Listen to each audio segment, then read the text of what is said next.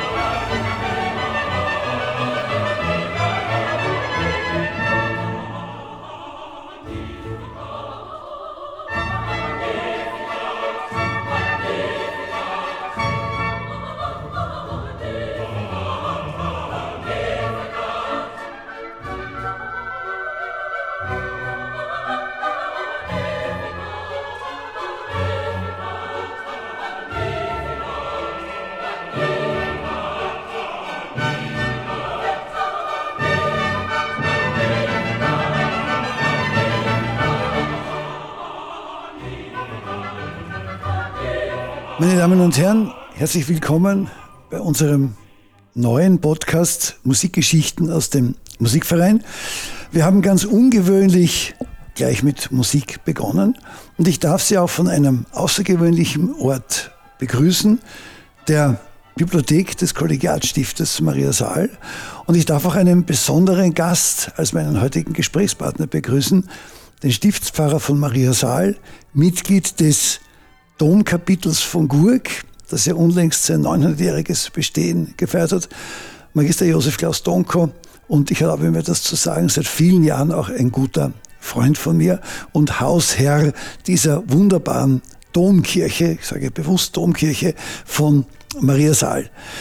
Das Magnificat meine Seele preist die Größe des Herrn, der Lobpreis Mariens.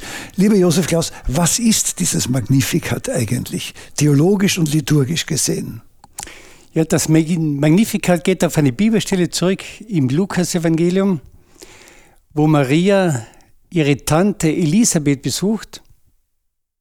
Sie beide erzählen von dem, was Gott an ihnen getan hat, dass sie beide schwanger sind.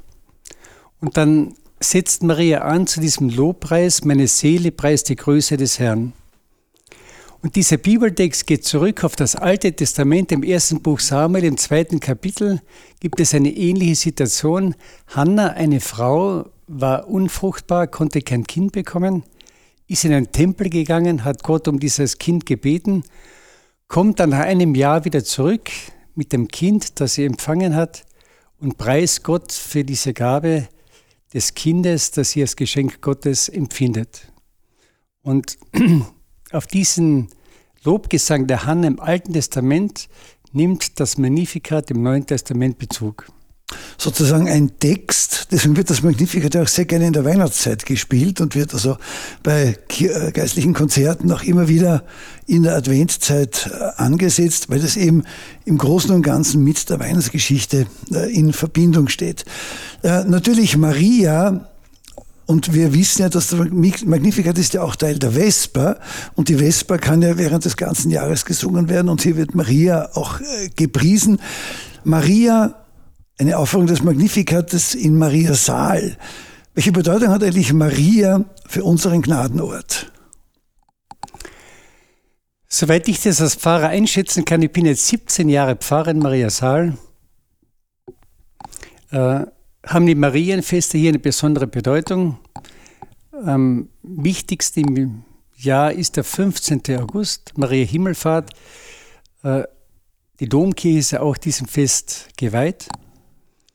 Da kommen sehr viele Leute von nah und fern. Manche Leute mir erzählt, sie kommen, reisen extra von Oberösterreich an zu diesem Gottesdienst und fahren nachher wieder nach Hause und machen das schon viele Jahre und andere Leute auch. Und das ist eine Volksliturgie im besten Sinne, weil die Menschen offenbar spüren, in der Gestalt Marias ist da ein Mensch, der alles erlebt hat, was an Freude und Schönheit im Leben, was aber auch an Schmerz und Leiden im Leben äh, erfahren werden kann.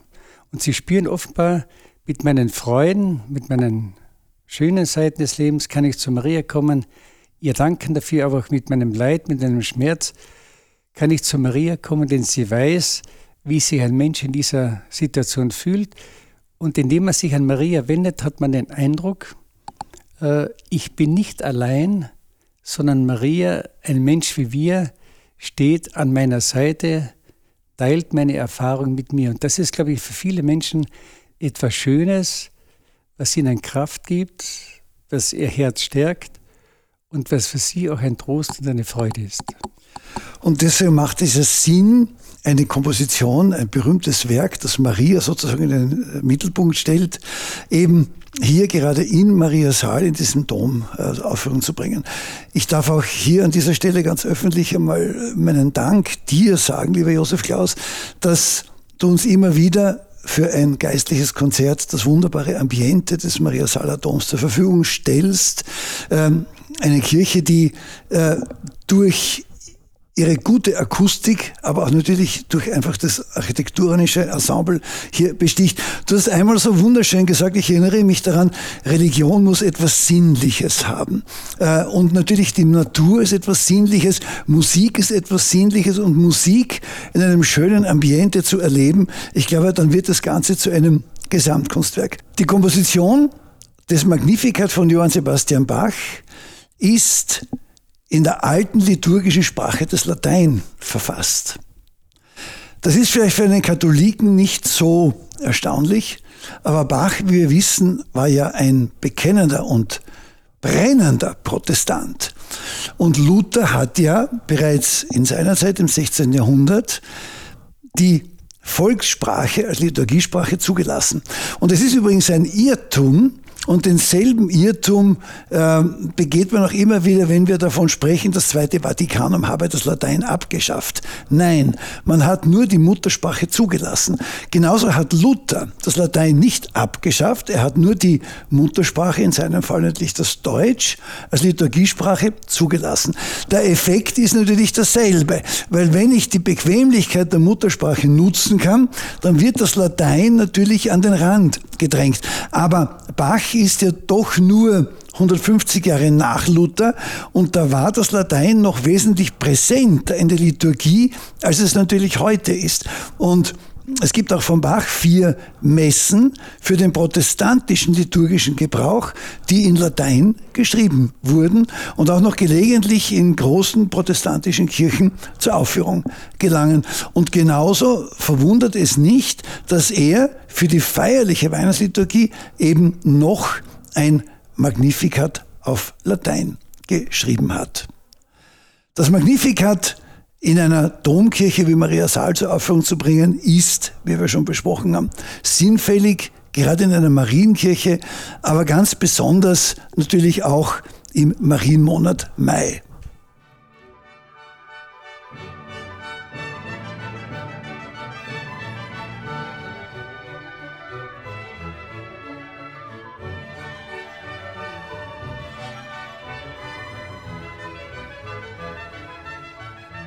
Nun, wir werden ja äh, dieses Magnificat von Johann Sebastian Bach im Marienmonat Mai zur Aufführung bringen, der Wonnemonat Mai. Und du hast es sehr schön angesprochen. Es geht ja auch um die Fruchtbarkeit Mariens im weitesten Sinne des Wortes, sozusagen auch in Bezug auf das Alte Testament, ähm, auf die Hilfe, ähm, Kinder zu bekommen, sozusagen im weitesten Sinne des Wortes ein Preis des Lebens und der Lebensfreude. Und das Ganze in diesem Monat Mai, in dem auch die Natur wieder erwacht, in dem alles zu blühen beginnt, das ist dann sozusagen wirklich eine, ähm, eine gesamtheitliche Möglichkeit, all das in einem Guss zu erleben. Äh, mich würde interessieren, der Monat Mai, wir feiern ja so viele Mai-Andachten, äh, natürlich auch Wallfahrten finden zwar in Mariasal das ganze Jahr statt, aber im Mai vielleicht noch etwas verstärkter, wenn ich es mir statistisch anschaue. Was hat der Monat Mai eigentlich mit Maria zu tun? Ich glaube, es kann mit dem beginnenden Leben etwas zu tun zu haben. man kann das, glaube ich, auf eine zweifache Art und Weise sehen. Äh, dass Maria schwanger geworden ist, betrifft jetzt einmal die leibliche Seite. Aber man kann das auch symbolisch und, und geistig und spirituell deuten und, und Folgendes sagen. Wenn ein Mensch wie Maria fähig ist, das Ja-Wort zu sprechen, in einem großen Vertrauen, dann wird das Leben fruchtbar. Dann kann vieles sozusagen wachsen, entstehen, neues Leben entstehen. Es ist ja auch so, wenn ich zu einem Menschen Ja sage, dann entsteht zwischen diesem Menschen und mir etwas an Beziehung, an Leben, an Miteinander. Wenn ich zu einem Menschen Nein sage, mich verschließe, dann verschließe ich die Beziehung. Und das gilt auch im Leben überhaupt. Wenn ich in einem großen Lebensvertrauen das Leben angehe, dann kann das Leben wachsen, kann in mir Neues geboren werden, kann ich mich entwickeln. Wenn ich ein Lebensmisstrauen habe, stirbt vieles in mir. Und wenn ich ein großes Gottvertrauen habe mit Maria, dann glaube ich, dass vieles auch sich fügen kann, was nicht nur in meiner Fähigkeit, in meiner Leistung liegt, sondern wenn ich empfänglich bin dafür, in einem Vertrauen, dann wird mir vieles geschenkt, kommt vieles auf mich zu und es fügt sich im Ganzen zu einem Guten. Denn das, denn das Vertrauen ist meiner Meinung nach der Grundkit des Lebens, der alles zusammenhält. Von den persönlichen Beziehungen bis hin zum Wirtschaftsleben. Wenn Banken keine Vertrauen haben zueinander, dann gibt es einen Bankencrash. Und wenn Menschen kein Vertrauen haben zueinander, dann stirbt das Miteinander. Deswegen glaube ich, dass Maria insofern auch für mich persönlich ein großes Vorbild ist. Von ihr lerne ich in einem großen Gottvertrauen, Lebensvertrauen, Selbstvertrauen mit einem Ja-Wort jeweils in den Tag hineinzugehen. Und dieses Ja-Wort, dieses Vertrauen, ich finde das wahnsinnig schön, wie du das gesagt hast. Das ist nämlich genau das, was Sie, meine sehr geehrten Damen und Herren, hier in so einem Konzert vielleicht in einer transzendenten Weise erleben können. Denn wenn ich ein Konzert in einem Konzertsaal besuche, dann habe ich das Kunsterlebnis. Wenn ich aber die Aufführung eines solchen Werkes in einer Domkirche und vor allem in einer so besonderen wie der von Maria Saal erlebe, dann kommt zu dem ästhetischen Kunstgenuss sozusagen noch eine zweite Ebene dazu. Eine transzendente, eine spirituelle Ebene, aus der man vielleicht eine Inspiration bekommt, um eben stärker zu seinem eigenen Leben vielleicht auch Ja zu sagen. Deswegen kommen Sie am 14. Mai nach Maria Saal und lassen Sie sich diese Gelegenheit nicht entgehen. Ich persönlich bin der Meinung, je sinnlicher der Glaube ist, umso kraftvoller und lebensprägender und freudeschenkender ist er. Jetzt kann man das Magnificat beten und das als spirituellen Vorgang sehen in Worten. Aber für mich noch schöner ist es, wenn der Glaube singt. Und wenn das Gebet singt, so wie der Augustinus gesagt hat, wer singt, der betet doppelt. Und das Magnificat singend zu hören, ist auch eine gesteigerte, frohe, erfüllte Form, äh, ist zu hören und von ihm erfüllt zu werden. Lieber Josef Klaas, ich danke dir sehr für dieses Wort, auch die Sinnlichkeit des Singens. Denn Bach hat bewusst, und wir leben in einer Zeit, in der Tonartensymbolik eine große Bedeutung spielt, das Magnificat in D-Dur komponiert. Und D-Dur ist die Tonart der sinnlichen Freuden. Hören wir deshalb zum Schluss zur Einstimmung die den großen Schlussgesang, das Ehre sei dem Vater, das Gloria Patri mit der fulminanten Schlussfuge, so wie es war am Anfang, so auch jetzt und in alle Ewigkeit. Amen.